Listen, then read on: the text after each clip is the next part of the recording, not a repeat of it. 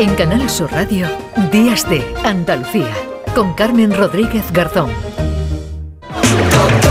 abre la puerta, saca tu loco a pasear, abre la la, abre la la la. Pues ya está por aquí Nuria Gaciño. ¿Qué tal, Nuria? Buenos días. Muy buenos días. Bueno, hoy tengo que confesar una cosa. Eh, le pregunté a Nuria, Nuria, ¿de qué vamos a hablar esta semana? Y me dice, pues no te lo voy a decir. Ah, no te lo voy a decir, digo, pero bueno, vamos a ver, esto... Hombre, yo tengo mucha confianza en Nuria, sé que no me va a poner en un aprieto. No, no, no, no, no, no va a ser un examen. No va a ser un No, examen, no. tranquila. Bueno, pues eh, venga, Nuria, yo me, me fío de ti y seguro que has elegido un tema, yo no sé, yo me inclinaría por algo divertido, fíjate, me da a mí. El periodismo es Oh. muy importante para enterarnos de lo que sucede en el mundo, ¿no? Es clave estar bien informado para hacer frente a las situaciones que nos puedan ir surgiendo en el día a día. Lo más cercano que tenemos es la pandemia, donde estuvimos confinados y bueno, era esencial el saber si podíamos hacer tal eh, cosa u otra. Pero, ¿qué morbo daría el poder enterarnos de lo que no se cuenta de las interioridades? Ah, bien. ¿O no? Hombre. Así eh, que se me ha ocurrido pues acercarles hoy situaciones más o menos graciosas, más o menos curiosas, anécdotas varias con las que han tenido que apechugar mis compañeros. Para Vale, todo. Vale, bien, esto me está gustando. Esto ya me está gustando mucho. Bueno, para todo siempre hay una primera vez. Por primera vez, un amanecer bonito. Bueno, si os parece empezamos con las primeras veces. Qué nervios se pasan cuando tienes que debutar. Uno quiere que el estreno sea perfecto, máxime Ay. cuando estás en una nueva empresa, como fue el caso de nuestro queridísimo Antonio Camaño. Sí. Antonio ya lleva muchos años en Canal Sur Radio, eh, lo podrán escuchar eh, todas las noches Todas a las noches, 10, sí, el pelotazo. actual director del pelotazo.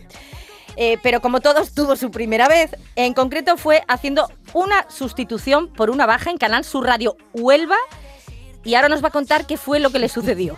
Hola Nuria, ¿qué tal? Muy buenas. A, ver, eh, anécdotas y curiosidades nos pasan, yo creo que todas las semanas una, pero a mí me marcó esta mucha lo que os quiero contar en el día de hoy porque fue mi primer día en esta casa, fue mi primer día en la delegación de Huelva cuando el Recreativo estaba en primera división. Llego para sustituir a un compañero que estaba de baja y me hago cargo del programa local. Eh, en aquella época el Recre estaba en primera división, se enfrentaba al Murcia, no se me olvidará en la, en la vida el Real Murcia y cierro una entrevista con su entrenador, Da- David Vidal, que todos ya, lo- los más jóvenes no lo conocen, pero lo- los veteranos sí los conocemos. Ese entrenador que chillaba una barbaridad, que siempre llevaba la razón, eh, era un personaje complicado en esto, en esto del fútbol. Bueno, pues empieza el programa y la primera comunicación es con el entrenador, es con David Vidal y los saludo, todo muy amable, yo muy nervioso el primer día, el programa, el partido del recreativo el próximo fin de semana, yo viajaba a Murcia. Señor Vidal, ¿qué tal? Muy buenas tardes. Eh, un placer saludarle. ¿Qué, qué es la perspectiva del partido? Se hace un silencio, se calla durante tres segundos y dice... Por cierto, que hablaba así con un tono muy elevado, "mm, a usted tenía yo ganas de cogérmelo, de echármelo a la cara. Eh, y empezó allí a decir absolutamente de todo. Por en el partido de ida, usted dijo que yo había sido un cagón de entrenador. Usted dijo esto, esto, esto, esto. Yo no lo podía frenar, pero yo no lo había dicho. Lógicamente había sido el compañero que en ese momento estaba de baja, que había analizado con todo respeto, pero siendo crítico con el equipo murciano. Y el señor entrenador ahora del Murcia había guardado esa cinta, había guardado en su recuerdo todas las críticas que se virtieron en ese partido donde el Recreativo había ganado con facilidad y el Murcia había hecho un partido francamente malo. Pues me lo guardó a mí, después tuvo que rectificar en antena cuando fui capaz de pararlo un instante y decirle que no era yo el que había hecho esas, eh, esa crónica ni ese análisis de- del partido. Pues imaginaros cómo fue mi primer día y mi primera entrevista en Canal Sur Radio cuando llegué a la delegación de Huelva. Esto Bueno. no se hace, David Nada. Vidal, por favor. Yo es que creo que, mira, no sé lo que le pasaría al compañero al que estaba sustituyendo a Antonio Pues Camaño. imagínatelo. Pero igual digo yo que tenía, igual era un poco de miedo a, a Vidal por lo que había dicho y dijo, bueno, que vaya este, que vaya que tuvo el marrón, ¿no? bueno, En fin, yo con, sí. con David Vidal tengo también una anécdota, Sí. pero no la puedo contar, es de las que no se pueden contar porque él lo va a negar, con lo cual me va a dejar a mí Ya. a la altura del betún, Bueno, ahora con lo después, cual no me la, puedo. ahora después me la cuentas en publicidad. Bueno, más primeras veces, cuando viajamos. Mm. No solo eh, hay que contar con los nervios del trabajo, eh, que quieres hacerlo bien, sino también por los papeles y la maleta que implica el viaje en sí. Pero si encima mandas a San Petersburgo a un cateto como David Gallardo, y ahora diré por qué le llamo cateto, bueno, lo van a comprobar, ¿eh? la cosa se complica más. Y lo de cateto, mm, atentos. No recuerdo si fue en el año 2004 o 2005, pero sí me acuerdo que la policía me robó en San Petersburgo en un partido Zenit-Sevilla de la UEFA. También mangaron a César de los Morancos, que llevaba el dinero en un cinturón de estos de, que tiene una cremallera dentro. Y a mí me robaron con... Iba, iba con Andrés Ocaña, nuestro compañero de la COPE. Total, que te rodeaban cuatro guardias, te preguntaban si llevabas droga y te registraban la cartera. Se pasaba la cartera de uno a otro y te la devolvían sin rublos y sin euros. Te hablaban en inglés y cuando me di cuenta que me faltaba dinero protesté y uno de los guardias en perfecto español me dice, ¿quieres venirte con nosotros a la comisaría a poner la denuncia? Y Ocaña me dice, no te metas nada. Y total, que con lo bien que yo estaba en Jerez no sé qué hacer allí. Ese día yo tocaba horas antes el himno del Sevilla al piano y José María del Nido cantaba. Y eso que nos acabábamos de conocer. También recuerdo que ese día fue la primera vez que comí caviar. Era como todas las primeras veces. Yo estaba muy cortado, no sabía cómo meterle mano y le pregunté al hijo del nido que yo esto cómo se come. Eh, creo que él tampoco lo sabía. Lo que sí quiero recordar que abrimos un bollito como si fuera un serranito y le pusimos las bolitas negras en medio. Fue un día tan intenso eh, de que al día siguiente me levanté tarde y el jefe de deportes Santi Roldán me echó la bronca porque no aparecí en toda la mañana. No aparecí en ninguno de los avances deportivos previos a una UEFA que todavía el Sevilla ni soñaba con ganarla. Alma de cántaro. El caviar se come por la boquita, ¿por dónde se comer? ¿O ¿Cómo se va a comer? Ay, Dios mío. Bueno, después de esto, ya os podréis imaginar que no volví a, via- a viajar más. No, normal, no, claro, ya normal. David dijo, yo me quedo en Jerez, vamos, que, ahí- que allí está. Ya Lo está. pueden escuchar en la jugada de Jerez, que además hace unos Sí, programas chulísimos. Sí, sí, sí. Bueno, David que interviene además en, en muchos programas porque también en el, en el en el flexo de Paco Reyero tienen por ahí montada Buah, una agencia es de publicidad. que espectacular. Espectacular, sí, sí, bueno. Sí o no, mi vuelta al mundo va a empezar.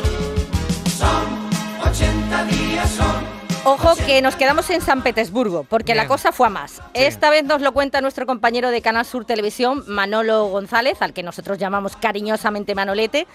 No veáis el susto en el autobús de vuelta para el aeropuerto después del partido. Hola, una de las anécdotas que me ha pasado en algunos de los viajes que he hecho con, por Europa, eh, recuerdo perfectamente el partido Zenit-Sevilla en febrero a unos 20 bajo cero aproximadamente y nada, acabó el partido y nada, subimos mm, al autobús en el que volvíamos a Sevilla, aeropuerto y luego Sevilla porque volvíamos inmediatamente después del partido y nada, pues estando esperando allí, pues nuestra sorpresa es que entra el ejército ruso, porque allí no es la policía quien está en los partidos, sino el ejército con sus metralletas bien colocadas, perros policías, do- dos perros de estos de explosivos, que ha pasado algo. Estuvieron investigando, no preguntaban, no decían nada, hasta que ya el traductor, pues, ¿no? ante las preguntas nuestras, el traductor que llevábamos nosotros, pues dijo, oye, no es que están buscando uno de los petos que se colocan los fotógrafos y los cámaras de televisión, que no aparece,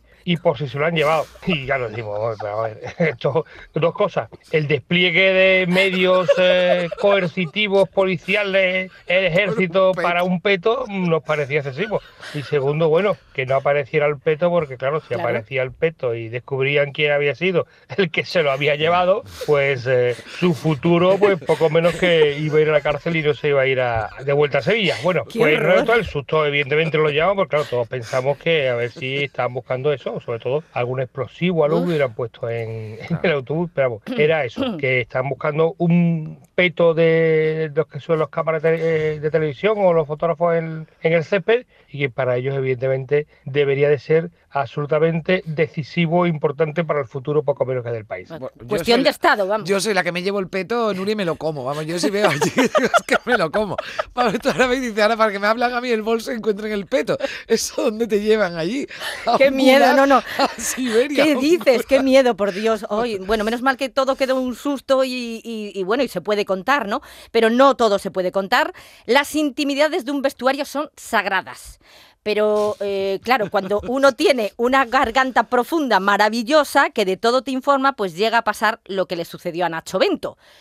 Que, que el capitán de ese equipo en cuestión Mm. tuvo que llamarle por teléfono y decir, para ya.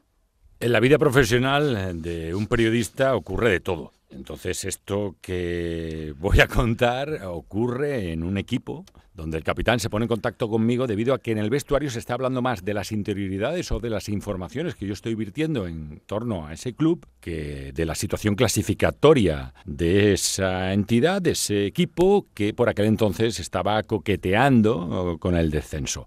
El ramillete que me llegaba de informaciones a través de filtros de pío píos, ¿no? que me iban contando cosas del club, era elevado. Entonces no me extraña que eso ocurriera. ¿no? Eh, a partir de ahí, pues decir que ese equipo se salva. Se salva eh, cuando estaba coqueteando con el descenso. Es que lo contaba todo, absolutamente todo. Y claro, os preguntaréis, ¿y qué hizo Nacho después de, de, ese- de esa llamada? Bueno, esa es la pregunta del millón. Es cierto que fui más comedido. Me tranquilicé un poco y empecé a evaluar, porque claro, los filtros eran tantos y me llegaban tantos pajaritos pío pío contándome cosas que empecé ya casi a desgranar, ¿no? Lo que me llegaba en decir, bueno, esto sí lo cuento, esto no. ¿Por qué? Porque a veces también eh, cederte puede crear pues conflictos, no solo para el futuro con jugadores, sino también con miembros de ese consejo de administración, de esa presidencia, de ese club e incluso con la propia entidad. Mm, Mi labor es informar. Pero claro, al tener tantas informaciones, empecé a catalogarlas, ¿no? Esta sí, esta no. Pero esa es la. ¿Dónde vas con esa carita? Con los ojitos rojos Ferrari. Que se nos vino arriba, se nos Sí, vino arriba y no arriba. puede ser. Claro, pero es que cuidado con los eh, pío pío, que después, eh, claro, eh, pueden dejar de, de piar, ¿no? Sí, si sí. lo cuentas todo. sí. Bueno, ¿de qué vas? Como dice la canción, habría que haberle dicho a más de un futbolista en su momento. Nuestra querida Pilar Hernández, que empezó en esto del periodismo deportivo cuando apenas sí había mujeres, pues ha tenido que lidiar con alguno que otro un poco duro de mollera. Ha querido, eh, bueno, he querido yo traer dos de las Sí. muchas anécdotas que tiene, porque esta, por desgracia, está muy de moda y eso que ya somos muchas más. ¿eh? Esto le sucedió un buen día tras el entrenamiento del Betis. Un día me tocó cubrir un entrenamiento del, del Betis y bueno, eh, lo normal era esperar a los jugadores, no como ahora que hay sala de prensa, entonces éramos muchos menos periodistas. eh, pues cogíamos a los jugadores cuando salían de- del campo. En este caso habían entre- entrenado en el, en el estadio eh, Benito Villamarín. Y aquel día yo decidí que mi protagonista eh, iba a ser eh, Trifón Ivanov. Y cuando salió le pregunté, digo, oye, eh, Trifón, ¿tienes unos eh, minutos para que hablemos un momento? Él me mira de arriba abajo, de abajo arriba, y me dice, tú y yo, ¿de qué vamos a hablar? Y en ese momento a mí me salió del alma, le miré de arriba abajo, de abajo arriba, y le dije, pues ahora absolutamente de nada. Me di la vuelta y me marché.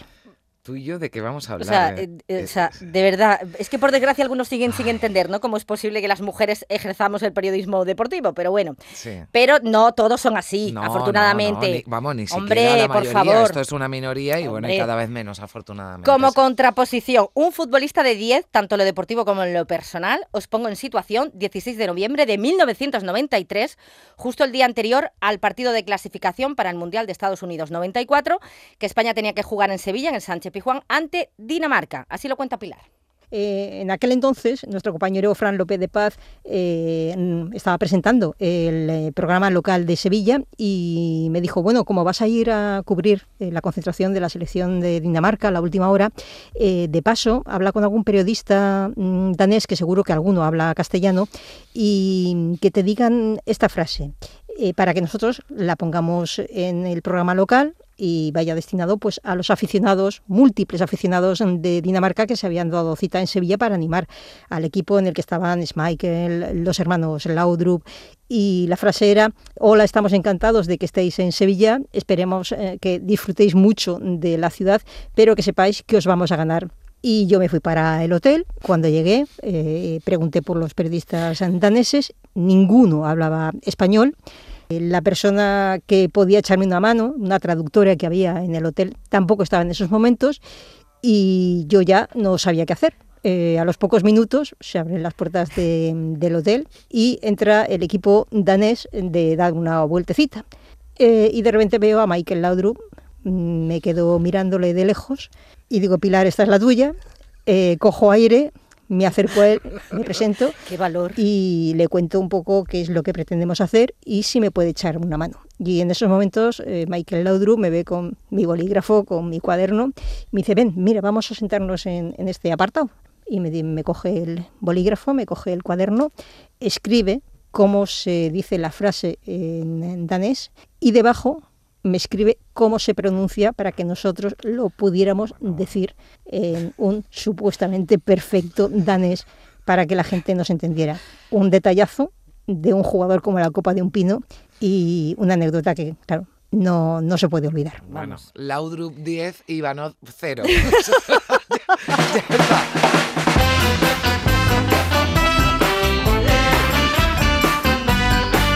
Qué grande Pilar Sí, el próximo protagonista, el Es siguiente es Maradona. Bueno. eh, con el más grande Quiero marcharme, junto a otro grande en eh, dimensiones, como es nuestro querido Y, y grande en todo. Manolito Martín. En todo es grande. Temporada 92-93, partido Ramón Sánchez Pijuán, Sevilla-Burgos.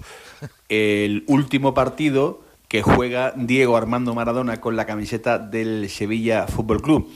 Eh, joven pipiolo por aquel entonces, con ganas de buscar pues eh, todo tipo de noticias referidas al astro argentino que por aquel entonces todo lo que movía, eh, todo lo que rodeaba al entorno de el tristemente desaparecido mejor jugador de toda la historia bajo mi humilde punto de vista pues uno viendo lo que pasó al final de ese partido cuando eh, Carlos Salvador Vilardo retira del terreno de juego a Maradona, pues a falta de 20 minutos aproximadamente, no recuerdo bien, para que finalizara el partido, este cambio a Maradona no le hizo ninguna gracia. Se fue pues mm, jurando prácticamente en hebreo, maldiciendo al técnico del Sevilla. Eh, Bilardo estuvo, por cierto, dos noches sin dormir, de la que sabía le iba a caer por aquel cambio retirando a Maradona el rectángulo de juego del Ramón Sánchez Pijuán. Y Maradona va directamente al vestuario, allí forma un destrozo brutal, lo rompe todo, no esperó prácticamente a que ni el partido terminara. Y este joven eh, reportero que estaba viendo que allí iba a pasar algo, pues bajó antes de que terminara el partido y me puse en la puerta donde habitualmente salían los futbolistas con eh, sus vehículos. Había un séquito tremendo y Maradona sale con su coche. Maradona que, eh, pese a que su dimensión mundial invita a pensar que era una persona absolutamente inaccesible, ¿no? Eh, Era todo lo contrario. Maradona, eh, si se tenía que parar contigo, se paraba y no tenía ningún tipo de, de inconvenientes, ¿no?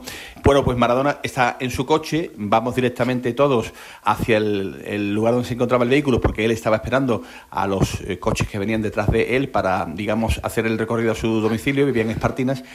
Y allá que voy con la grabadora, ¿En qué calle, meto mano? la mano directamente en el coche de Diego, le hago una pregunta, otro compañero hace otra pregunta y empieza, digamos, el canutazo, ¿no? Y cuando ya Diego, pues, está harto de responder preguntas, una, dos, eh, dando palos a todo Venga, lo que Manolo. se movía, Maradona sube la, man- la ventanilla y mm, la mano mía queda en el interior de su vehículo eh, y empieza a arrancar, empieza a arrancar despacito, despacito Ay, y Manolo. afortunadamente, afortunadamente, gracias a la intervención de otros compañeros, empezaron a dar golpes en el coche, mi mano se quedó en el interior del, del coche de Maradona eh, y hasta que no abrió un poco y pude sacar la mano, pues mi mano y mi grabadora estaban dentro de su coche. Menos mal que no le dio por acelerar. Ya digo que ahora lo recordamos con alegría, pero si a Maradona le da por eh, meter esos acelerones que habitualmente metía en la ciudad deportiva, pues este que hubiera volado encima de- del Ferrari Testarossa que tenía, creo recordar, el, el astro argentino.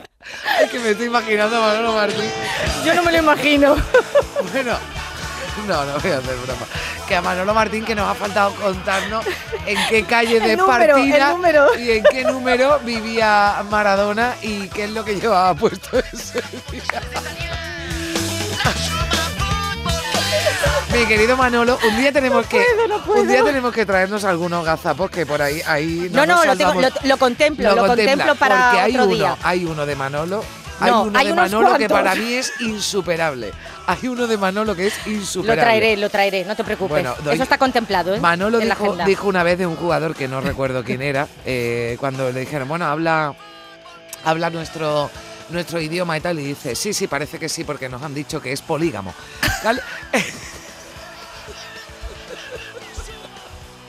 Bueno, pues como esas hay un montón, pero para mí la de Manolo Martín es insuperable. Nuria, que yo Bueno. mira, cuando empecé en esto del periodismo, tú sabes, en la radio sobre todo, Sí. lo que más miedo me daba era reírme. O sea, me daba un miedo ¿Ah, sí? horrible Ay, qué bueno. que me diera un ataque de risa, Sí, porque bueno, además sobre todo cuando, empezamos, que éramos un poquito más jóvenes, pues estábamos, teníamos un poquito de la edad del pavo. Y a mí me daba Es miedo verdad. reírme. Es verdad. ¿Y qué me iba a decir a mí? ¿Qué me iba a decir a mí? Que ahora te tronchas. que ahora me troncho y que no, no es que no pase nada, es que este ratito lo hacemos para eso. Es hasta sano, claro que sí, hombre, y que se ría sobre todo la gente, Claro ¿no? que, que nos sí. escucha. Esperemos que sí. Nuria, gracias, un beso. Venga, hasta luego.